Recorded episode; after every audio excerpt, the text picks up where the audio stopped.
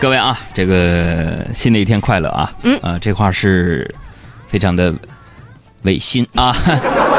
这个我想没有几个人周一会快乐啊，可是你们别忘了，周一又没什么错，错的是工作。嗯，我真的每到周一的时候啊，在节目当中总有很多不同。一到周末呀，我就发现我自己有个特点。我就感觉自己就跟床啊，我就是 长在床上一样，然后会有很多反应，比如说间歇性起床失败，持续性赖床犯困，我就怀疑我自己，我怀疑我自己的前世今生，小艾，嗯，为啥呀？我就怀疑自己前世很有可能嗯，是床上四件套之一。什么站起来？什么歌？吓我一跳。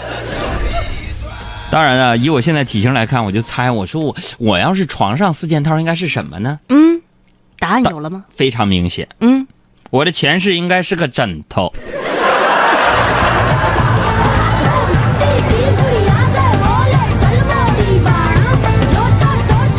这个昨天呢是母亲节啊，一个非常值得纪念的日子嗯啊。纪念我在朋友圈里啊见到了各位妈妈，同时呢，我也为这些出现在自己朋友圈的那些妈妈们呢，我感到高兴。咋说？我想对所有的妈妈们说一句：恭喜你们，你们可算是可以看到自己孩子的朋友圈了。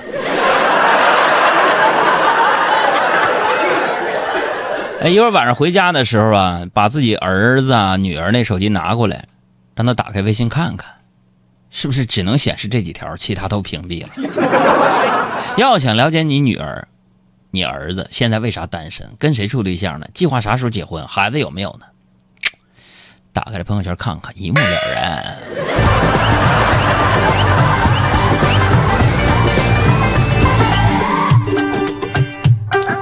其实呢，这个往年的母亲节呀，也是这个晒妈妈摄影大赛。不过今年呢不一样，我发现现在你们这帮小玩意儿啊有进步啊，就是今年比以往我那些朋友们，就是在晒照片 P 自己的同时，我觉得有些人终于啊把自己的妈妈亲妈也给 P 一下了啊，可喜可贺啊！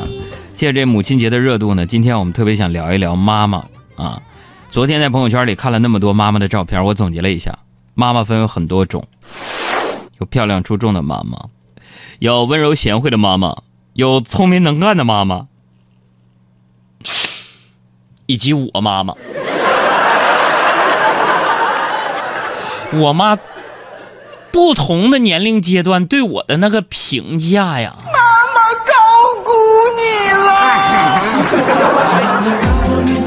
我这么说呢，不代表我觉得我的妈妈不漂亮、不温柔、不可爱。而是我妈在我心里边就是对最特别的存在，我就很难用某一种形容词来形容我妈。这昨天不是过节吗？我中午拎了点菜回家吗？我打算由我来做饭，没想到回到家的时候，我妈已经在厨房里边开始忙碌开了。朋友们呐，我妈已经六十岁了，我看着我的妈妈忙碌的背影，我突然发现，我不知道我什么时候啊，我妈妈的头发已经花白了。我以前没有意识到啊，顿时啊，朋友们啊，我那个鼻子一酸呢，我这眼眶啊就就被浸湿了。我看着我妈的花白的头发，我心里边不好受。这个时候啊，我妈转向我就说了：“哟，海洋啊，回来了。”我说：“是的，妈妈。”洋啊，你看，你看我这头发是昨天我你妈我刚染的奶奶灰，酷不？另外，海洋啊，早晨吃饭的碗呢，我还没刷呢，扔在水池子里了。一会儿你做饭之前，你你把碗给我刷了呗。怎么样，各位，没骗你们吧？如果你们觉得你的妈妈对你不好的话，想想我吧。我的母亲在我的世界当中，就是最 special 特别的一个存在。你就是我要遇见的特别的人。各位啊，根据我这个性格啊，你们也应该能联想到，就是我爸妈的脾气秉性，是吧？别看我在节目里边我伶牙俐齿的，但是回到家之后啊，让我妈虐的还跟个小学生似的。其实我的妈妈呀，跟大家的妈妈也有很多共性，是吧？大致就是两点：第一，全心全意照顾我们的，就是变小。就是记得小时候啊，我妈第一次从我身上闻到烟味儿啊，问我说是，哼，海洋是不是抽烟了？我就拼死我就否认，咱不能承认呢，承认那就是一顿毒打呀，挨说呀。然后我妈说说，哎呀，海洋你都这么大了，抽就抽吧，妈又不说你。完了那时候我想，这妈不赖哈，我就招了，我说妈我抽烟了。结果朋友们，我妈真是一个说话算数的人，人家说不说我就没说我，一顿胖揍，差点没打死。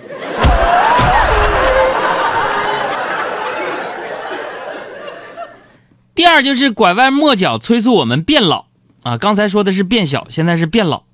那以前过母亲节的时候啊，我一问我妈要什么礼物，那她都告诉我她想要个媳妇儿。那现在我想成家了，朋友们，我也不怕她挤兑我了。昨天我带着你们杨嫂啊去给我妈过节，你们杨嫂捧着挺大一束康乃馨，嘴非常甜的说：“妈，祝你节日快乐。”朋友们，这没毛病吧？然后我妈接过那个康乃馨呢，抽出一支康乃馨递给你们杨嫂说：“嘿嘿，你俩要是懂点事儿的话呀，儿媳妇啊，你也能过这个节。”看天要来，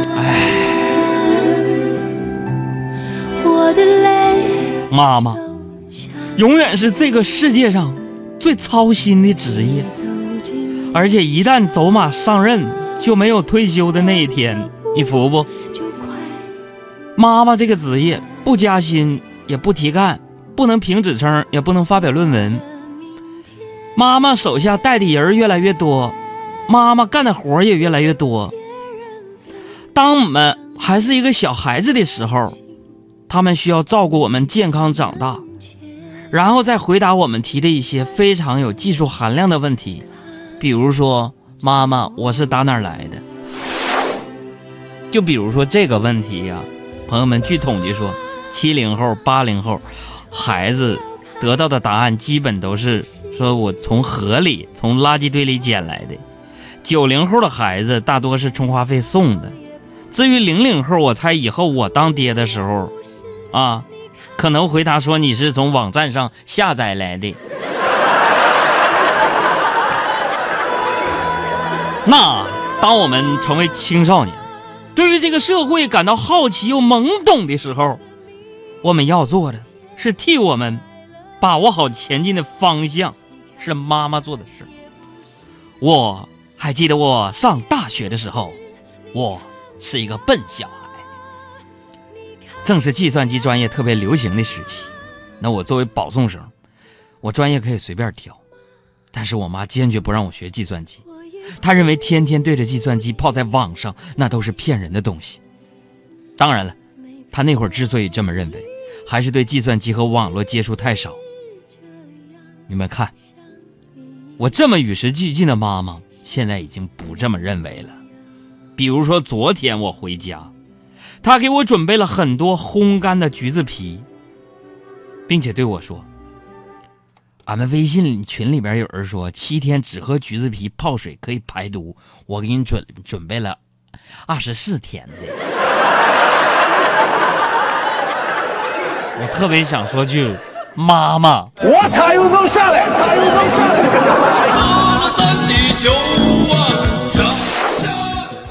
那后来等我们长大了，离开他们身边了，妈妈又要开始学习电脑，用智能手机。为的是追上孩子的步伐，能更多的了解孩子的生活。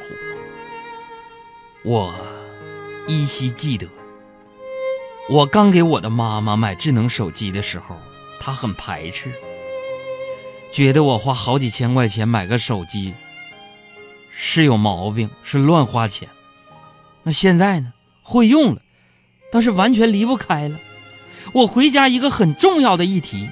就是给他处理手机的各种问题，所以你们看，这就是妈妈的逻辑：你有病，都怪手机；手机有问题，都怪你。我是你们未来的孩子呀！我要从二零四二年穿越时空过来看你们二老啊，三十年了。我一直在找寻生命的起点。我此行的目的，就是要看看是怎样一位伟大的女性能把我孕育出来。意外孕育。我这么煽情，你们给我配什么音频？这是。哎，今天说的是有点柔情似水，有点抒情啊。说实在的，以前跟妈妈待在一起的时间很多，谁没觉得妈妈管得多？管得烦过呢。现在离开妈妈身边，回忆起那些所谓的被管制的生活，却处处是甜蜜和小幸福。我那小时候淘气，上树掏鸟，下河摸鱼，我什么都干。我唯一不解的是，每次干完总会被我妈妈发现。现在呢，我带着一帮弟弟妹妹做工作室，真正担当起一个家长角色的时候。我才明白自己小时候那些小心思是多么的可笑。就像我们工作室小赵爱打篮球，每天中午吃完午饭必须打一个小时，等午休结束前飞奔回办公室擦干汗干活。我说过他很多次，不让他吃完饭就去打篮球，怕他胃下垂。他不听，吃完饭还是去打，只不过回来前呢，会在厕所里收拾利落了才回办公室。但是我在办公室看见一个浑身冒烟的那个人趴那儿装作冷静的干活，你说那玩意儿还是不打一处来吧？所以啊，朋友们呢，很多事情就是这样式的，只有经历过，你才能体会其中的艰辛和不易。而我们在这个世界上永远亏欠并且无法补偿的人，就是妈妈。妈妈的世界很小，但是装满了我们；我们的世界很大。却常常忽略了妈妈。曾经想过，等我长大之后，你就可以不受妈妈的管制，想去哪儿就去哪儿了。但是长大之后，我们总是想回家。